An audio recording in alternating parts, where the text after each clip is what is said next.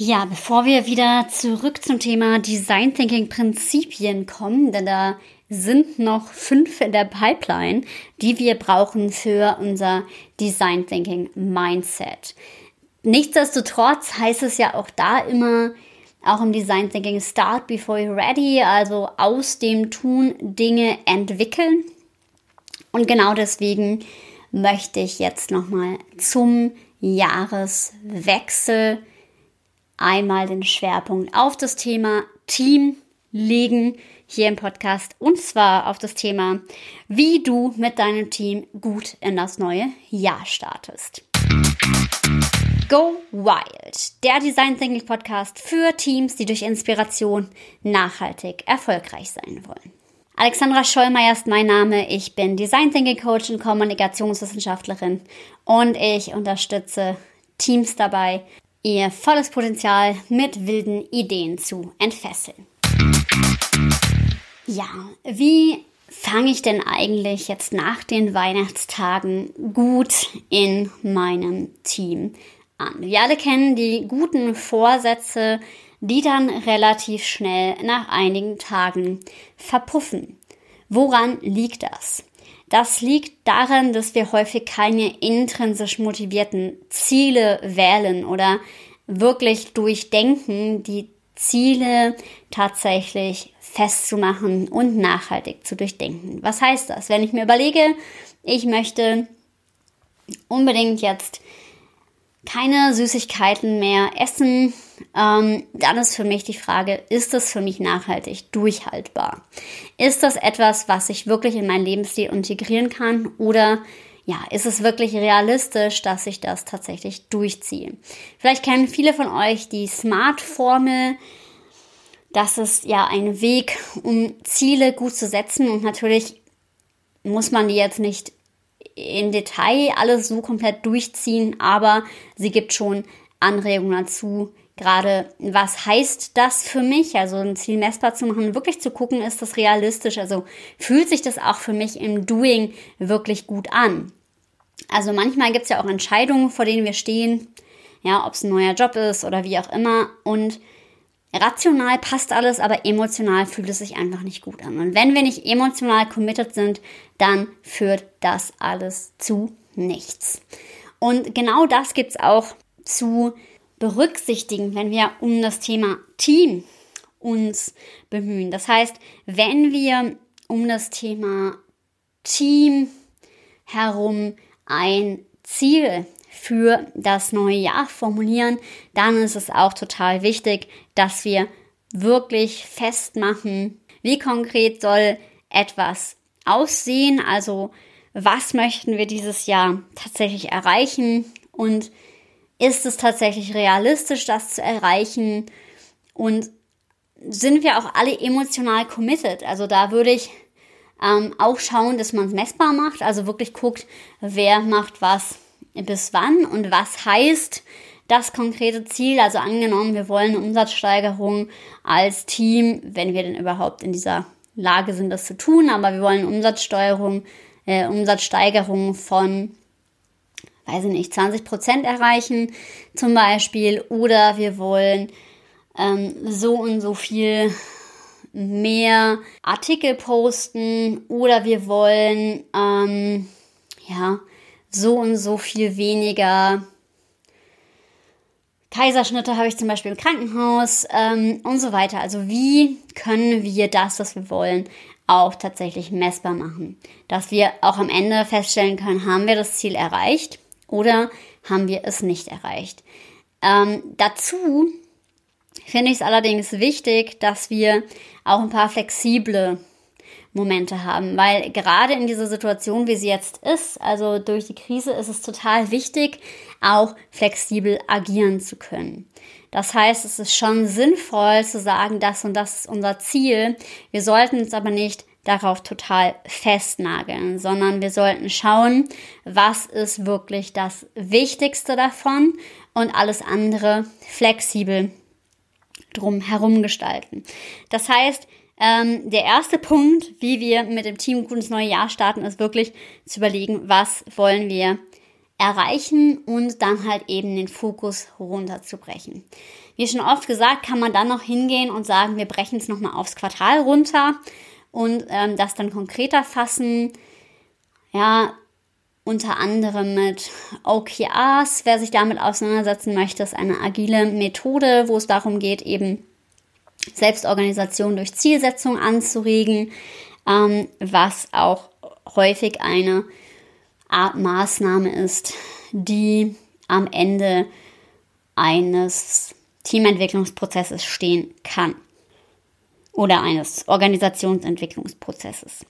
Dann kann man sich überlegen, wenn man sagt, okay, was wollen wir erreichen, dass man es erstmal lose sammelt, dass man es dann äh, visuell darstellt auf einem Zeitstrahl. Warum Visualisierung im Design Thinking so wichtig ist, dazu werden wir auch noch kommen. Das ist nämlich das Prinzip Nummer 5. Ähm, aber auch da schon mal so viel gesagt, das ist halt super wichtig, weil dann kann man auch ein Gefühl dafür entwickeln, ist das realistisch? Ja, nehmen wir uns vielleicht am Anfang zu viel vor. Ähm, dann hat man auch eine viel realistischere Zeitplanung und kann auch sichtbar machen, ob bestimmte Ziele realistisch sind. Also vielleicht nimmt die Führungskraft irgendwas an, was bis zu einem Datum X schon fertig ist, aber andere Teammitglieder, die eben diese Aufgabe dann nachher hätten, sagen, nee, das ist überhaupt nicht realistisch oder vielleicht kriegt man es auch schon vorher hin, dass man halt gemeinsam wirklich sagt, okay, wie kriegen wir das hin? Was ich auch noch total wichtig finde, ist, dass man sagt, das wäre der Punkt 3. Was sind eigentlich unsere Highlights? Also was sollen unsere Highlights sein in diesem Jahr? Also was wollen wir auf jeden Fall gemeinsam machen? Was soll unser Fokus sein in diesem Jahr? und dass man auch ja Highlights oder vielleicht auch in Anführungsstrichen Belohnungen für gute Arbeit, also Erfolge feiern.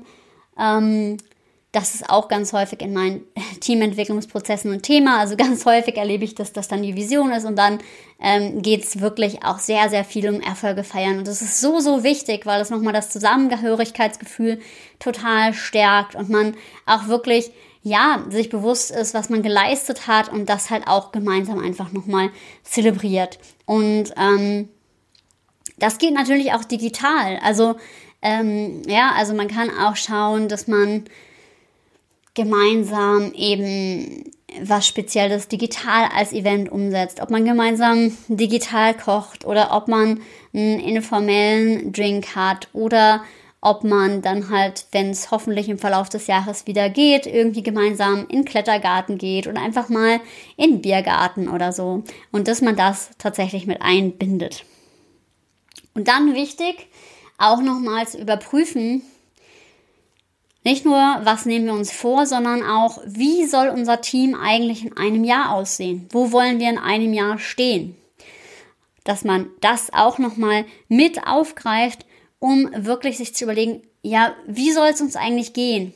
Auch mal zu visualisieren. Ich habe es auch häufig, ähm, dass zum Beispiel ein neues Büro bezogen wird, ja, weil irgendwie ähm, im Unternehmen was verändert wird, sich ein neues Team zusammensetzt und deswegen halt auch ähm, wirklich was Neues entsteht. Ja, und wie soll das neue Büro aussehen? Vielleicht gibt es auch eine andere räumliche Veränderung, ein neuer Raum, der dazukommt oder ähm, ja, wo wollen wir stehen, wenn man sich das verbildlicht und sich auch das erzählt. Und natürlich kann man auch hier sämtliche plastische Darstellungsmöglichkeiten zur Hilfe nehmen, also malen, Knete, Lego, wie man das im Design Thinking so oft nutzt, um wirklich mal zu verbildlichen, hey, wo wollen wir eigentlich am Ende des Jahres stehen?